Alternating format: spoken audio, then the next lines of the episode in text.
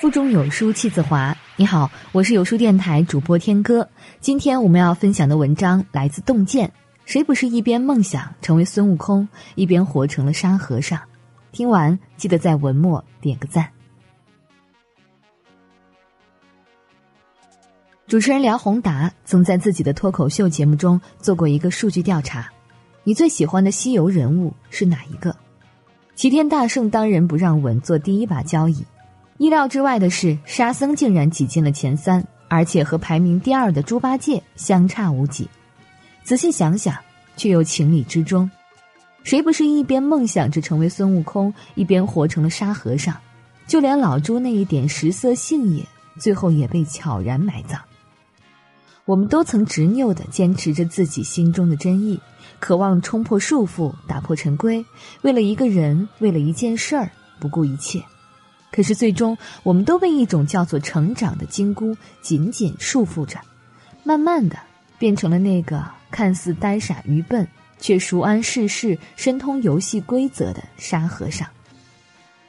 有人曾恶搞沙僧，说他西天取经只有四句话的本事：大师兄，师傅被妖怪抓走了；大师兄，二师兄被妖怪抓走了；大师兄，二师兄和师傅被妖怪抓走了；师傅。大师兄会来救我们的。在大家的印象中，沙僧太对不起自己那副五大三粗的猛汉形象，一副唯唯诺诺的怂人模样。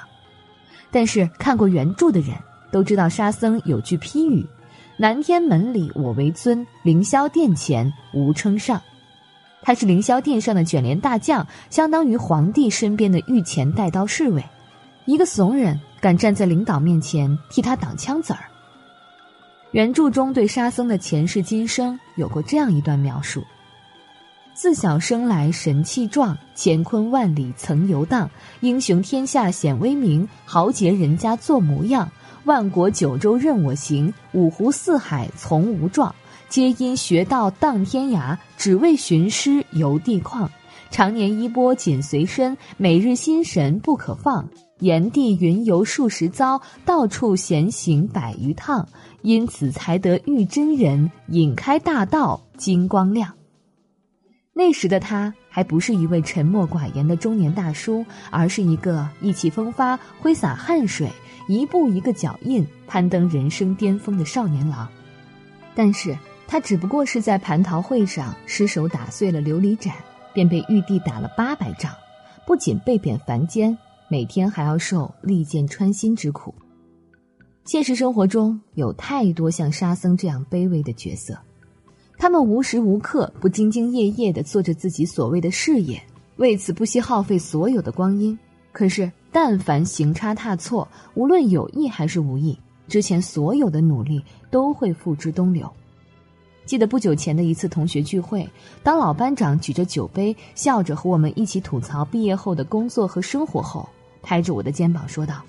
兄弟，没有一份工作是不委屈的，忍一忍，什么坎儿都会过的。那一刻，我忽然发现，这个比我大两岁的老大哥说这话时，不仅没有想象中的颓丧，反倒有几分英勇。是的，认怂不等于真怂，怂是无能为力的被动承受，认怂是权衡较量后的主动抉择，是一种智慧，也是一种力量。在取经路上，沙僧低调的，甘愿被忽略，老实的近乎窝囊。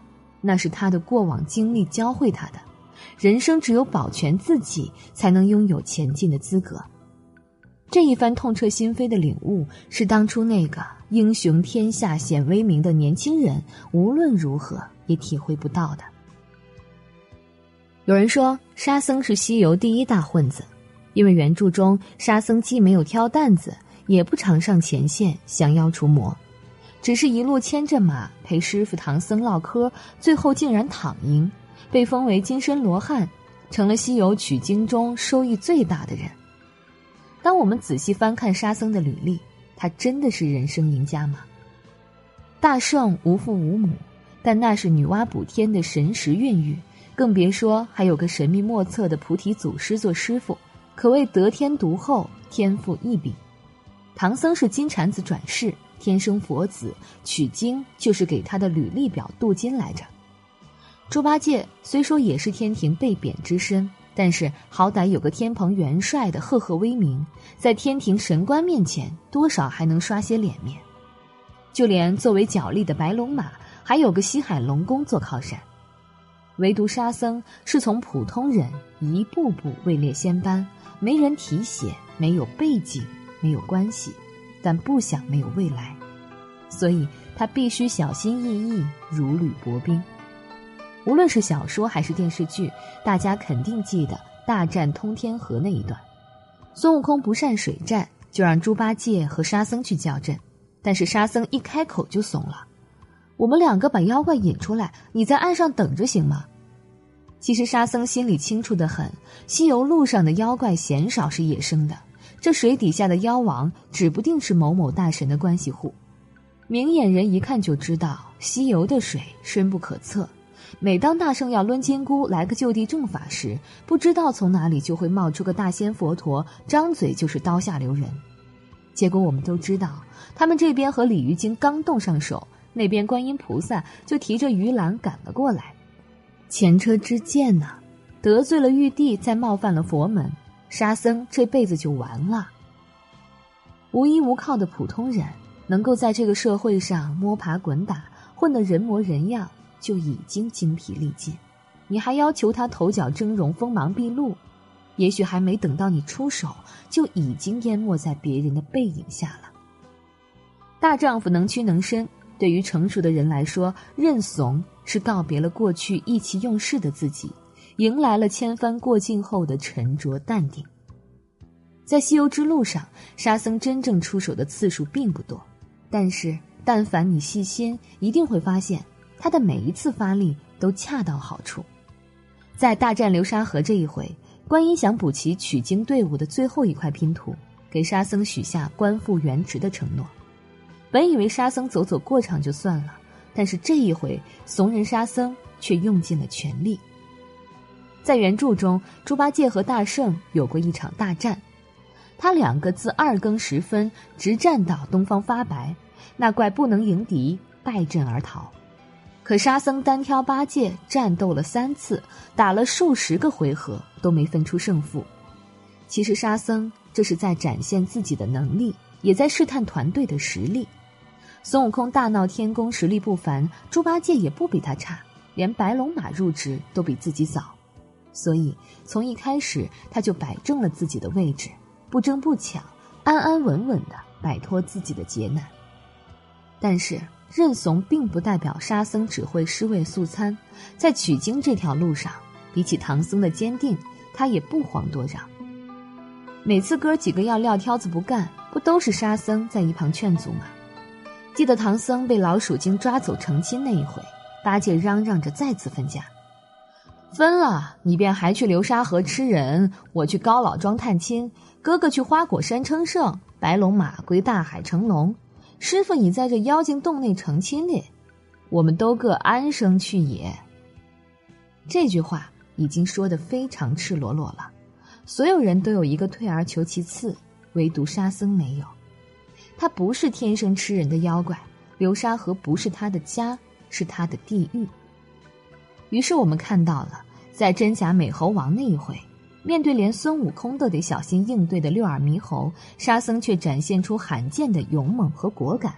他挥动着降妖宝杖，击杀了假沙僧，并且杀出重围，因为他时刻谨记着，取经队伍不能散，取经之人也不能被替代。认怂不是出工不出力，而是懂得了力往何处使。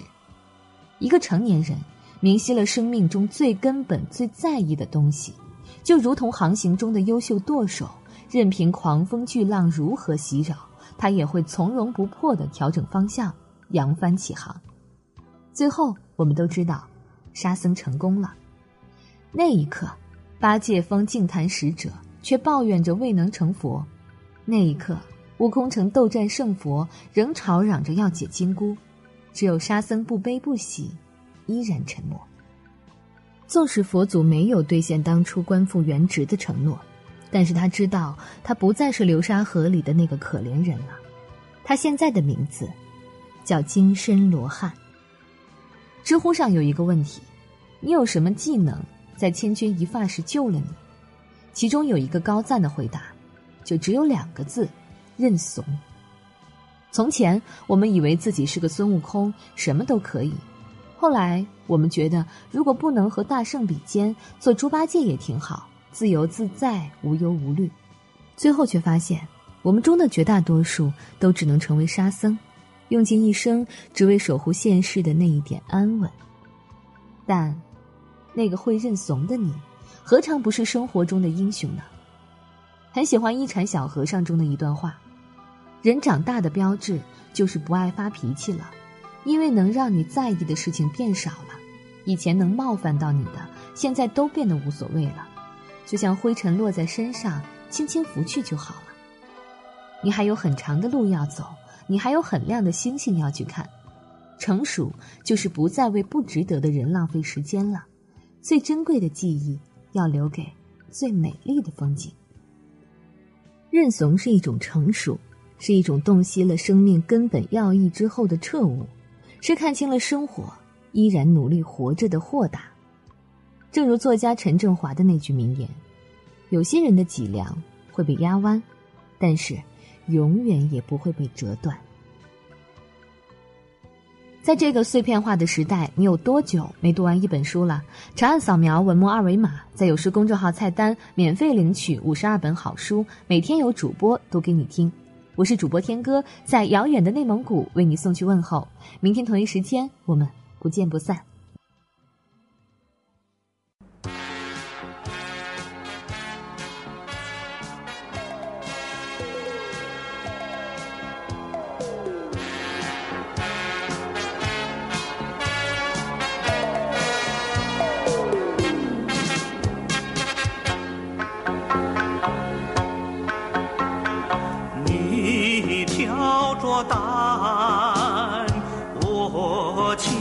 卓玛